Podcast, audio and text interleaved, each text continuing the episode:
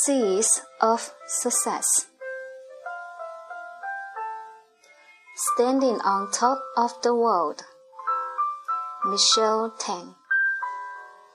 My husband Raoul Pei and I started in Micron Private Limited, an information technology solutions company. We met when we were 14 years old, started dating at 17 and got married at 25. And honestly, our life has been a roller coaster ride, featuring every aspect of the good and bad. When I was 10 years old, I saw an African mother carrying her thin, dying child, and this image had a huge impact on me. My wish since then was to help the poor and sick, and I vow that one day I will build hospitals and schools. I had been a JC student, but with the love and care of my primary five teacher, Mrs. Tan of Meta Primary School, and my concern for the suffering people of the world in six months, I transformed into a straight A student in every subject except English. Unfortunately, though, I got sick during the major primary school leaving exam, PSLE, and I missed being able to study in the express stream by one point. I was extremely upset because to me this represented a drastic setback in my plan to become a doctor and chase the poor. However, I set my mind on working hard and was transferred to the express stream within six months. Here, I studied three pure sciences and was ranked top of class until I met Raoul and he stole my heart.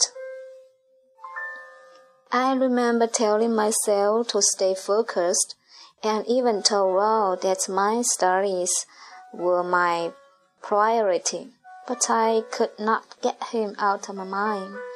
My school results plummeted and soon I was at the bottom of class. As I approached my O level exams, I reminded myself of my dream of becoming a doctor. But did I become one? The answer is no. I enrolled to study IT instead, and at that time I didn't even know how to switch on a computer. It was really torture, and I berated myself constantly. What were you thinking? You got up track, lost sight of your dream, and started dating? Ron and I then began to argue and fight frequently, and finally we broke up. My heart was broken, and everything seemed so dark to me. The truth is that I had a very abusive father who beat my mother and sister and me. I hated my dad and didn't talk to him for 13 years. I felt very lonely and empty. Ro always told me to cool down, but I would retort, You have a nice parent. You can never understand. Ro showed me love and how beautiful the world can be, but when he left me, everything seemed totally bleak. What is the point of living anymore? I'm a total failure in all aspects of my life. I ask myself, my life is a disaster. I should have listened to my mother and never gone out with this guy. Does this sound familiar to you? I'm sure it does. I felt that I had hit rock bottom and I was so heartbroken and depressed that I attempted suicide. If you are reading this and have ever had any suicidal thoughts at all, I can honestly tell you this was the stupidest thing I ever did. Looking back now, I'm very lucky and happy to be alive. The whole incident was really dramatic and involved both of our families. It was a huge mess. In the end, both of us got back together and decided to do our best to heal the wounds that we had both created. Sharing this part of my story is very personal and very few people know about it. So why am I doing it? Because I hold that by sharing, no one would choose to harm themselves. Every life is beautiful in its own way, and while it's true that we may fall down sometimes, and at that point, we may feel that we have reached the worst and deepest place ever. I promise that when you look back, you will see that it was really just part of the roller coaster ride. Now, you must be thinking, what does this have to do with Diamond Cutter? Good question. Read on. I spent 13 years living day by day. I picked myself up and climbed the corporate ladder. I did huge projects for ABM, AMR Bank, Hewlett Packard, and Procter and Gamble. I got promotions and pay raises every six months, and I even went to Australia to further my stories. After returning, Ron and I started our seminar journey. We kept seeking never-ending improvements to make our lives better. We worked over fire, took part in hype-up seminars, and recited all kinds of affirmations to make us successful. You name it, we probably did it.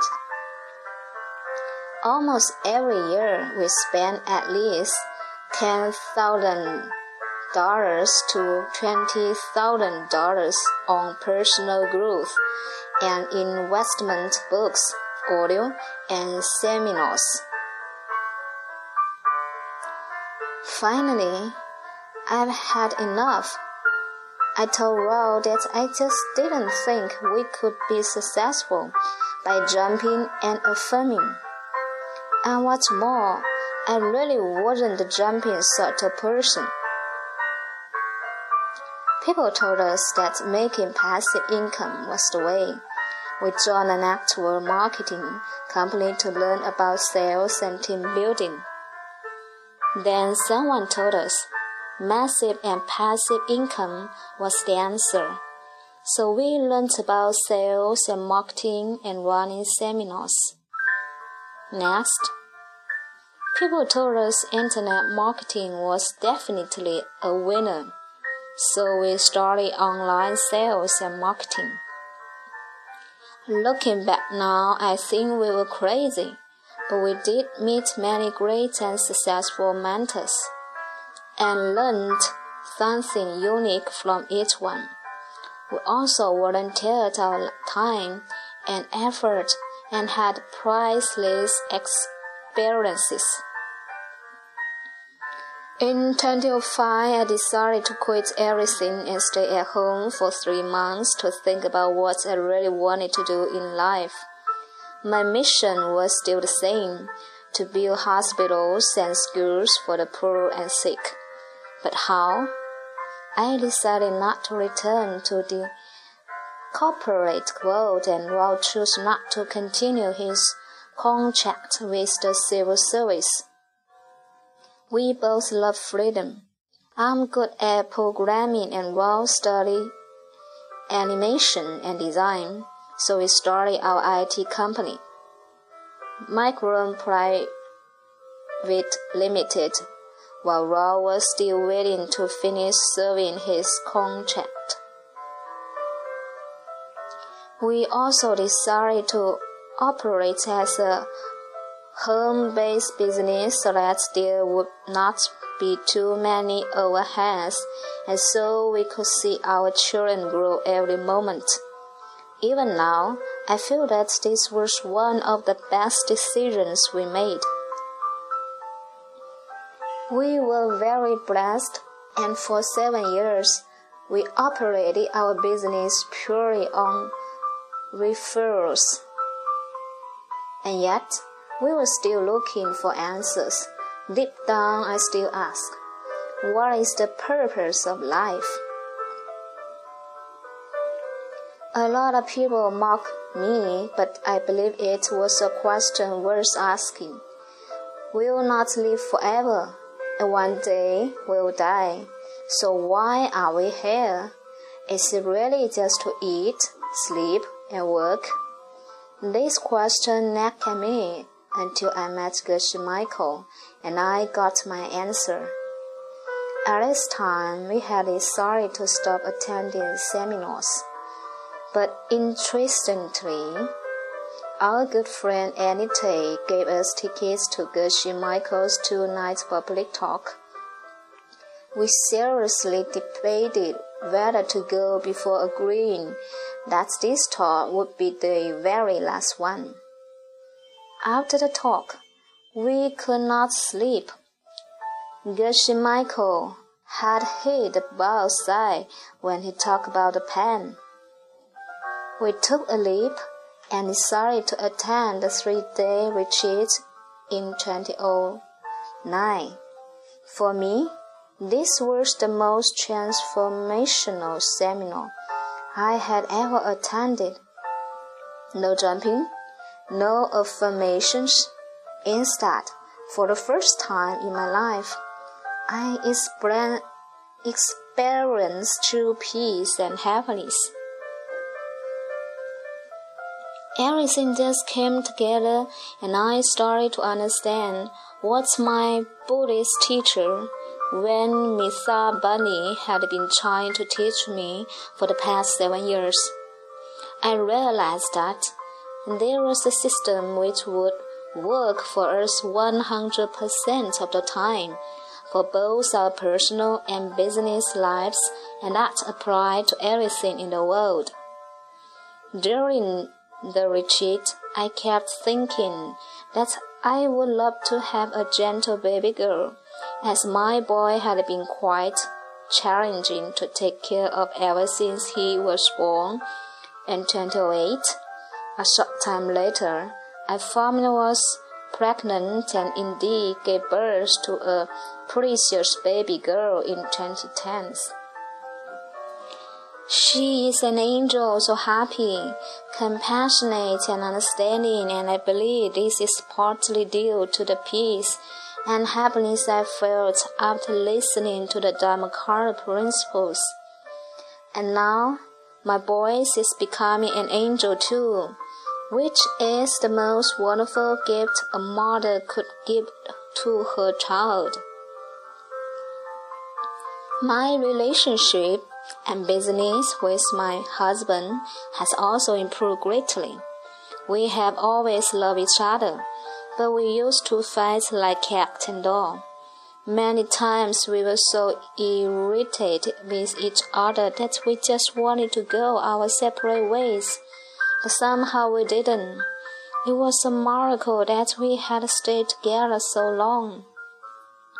In 2010, I asked Michael if I could be of any help to him, because what he had taught me really helped me so much. Together with Tara, we built globalfamilysupport.com to raise funds for his Asian Classics Input project. And I'm very thankful he let me plant seeds by doing this.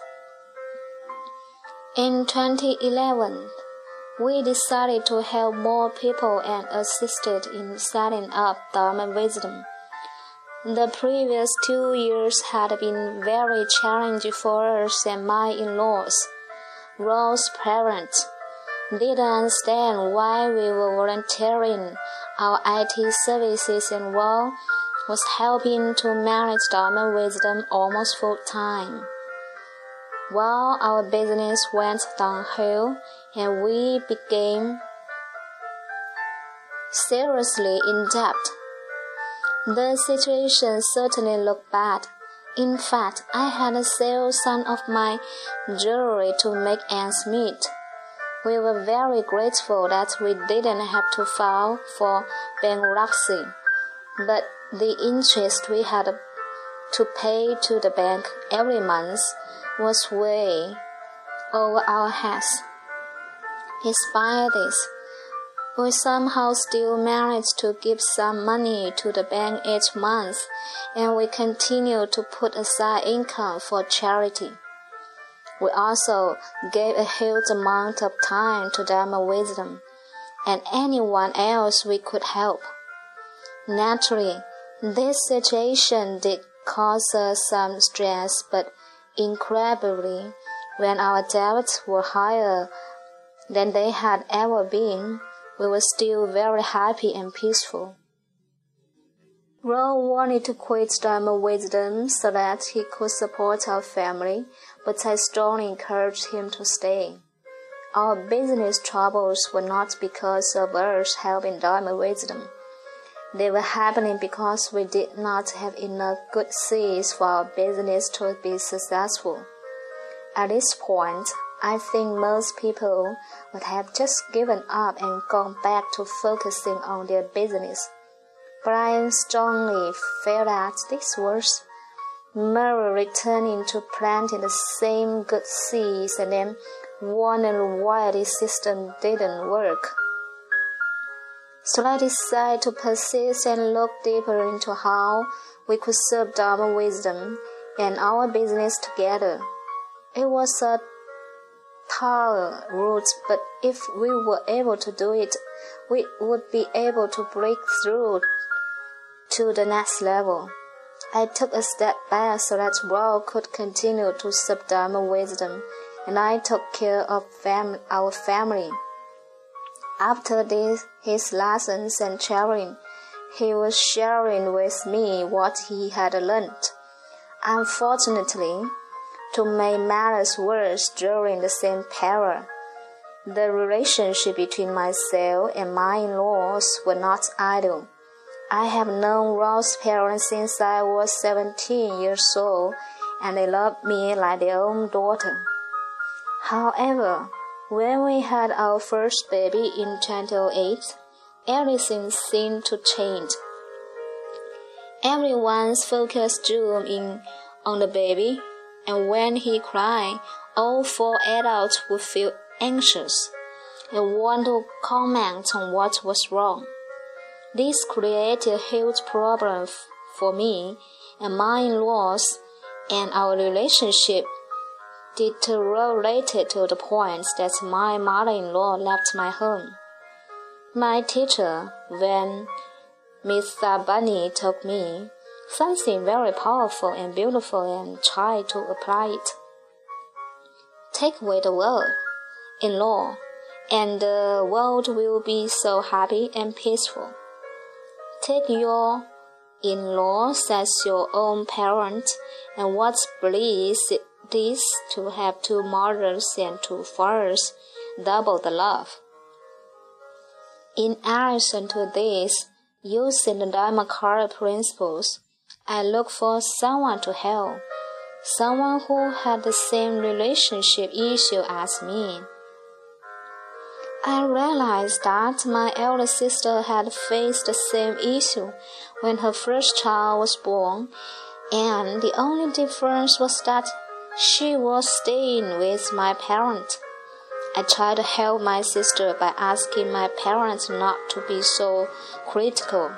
I shared what I had been through with them and how stressful it was to juggle my own business, my kids, and my in laws. After some time, my mom started to soften, and they have all become happier together. Next, I gave my in-laws some ideas about how to help her own mother, brother, and sisters, and to have better relationships with their own respective in-laws. After these things really did change for me and my in-laws. Slowly, the situation improved and now I even sit wisdom to catch late night Cantonese series on TV and discuss the story and characters together, just like the good old days. Most importantly, though, Rose's parents have become very supportive of what we are doing. Many times, I have wondered why it is that many people learned about the Diamond Cutter and plant seeds and immediately see good results. But first, things often seem to get worse, and many ugly things appear in front of me. Ro told me that this is because our bad seeds from the past have started to ripen and at a much faster rate. And so I try to remember this, even during bad times, where we were heavily in debt, facing a tense relationship with the in-laws, trying to improve our own relationship and coping with our seemingly stagnant business. We just continue to plant seeds and give money, help other parents, our teachers, and charitable causes. Many people might say we were crazy, but we truly believe in the Dharmakara principles, and we have experienced how they work. To date, we have now clear all of our parents' debt and majority of our debt. We had sold our HDB house at one of the highest price in the era and bought an exclusive condominium which is 30% cheaper than the condos around the same area. We got our first car at a bargain before all the crazy prices and new rules, and found an office space at 50% less than normal rent. Our business is also set to at least double this year. After talking about our software for seven years, finally we are developing and launching it in 2014. I'm also thankful Geshe Michael has given us another chance to plant seeds. He has asked us to build an mobile app for his new book, The Karma of Love. In March 2013, we went to Sri Lanka as a family for 12 days to do some charity work and to have holiday. We were four generations royal grandma, his parents, my parents, my elder sister, and her two children. Both of us and our children, with our collective efforts and contribu- contributions from our relatives and friends, we gave away brown rice, milk powder, and many other items to over 800 poor people. On top of this, we invited several volunteer doctors and pharmacists to treat the sick and give them good quality meditation. Medication for doctors treated over 800 poor people from 10 a.m.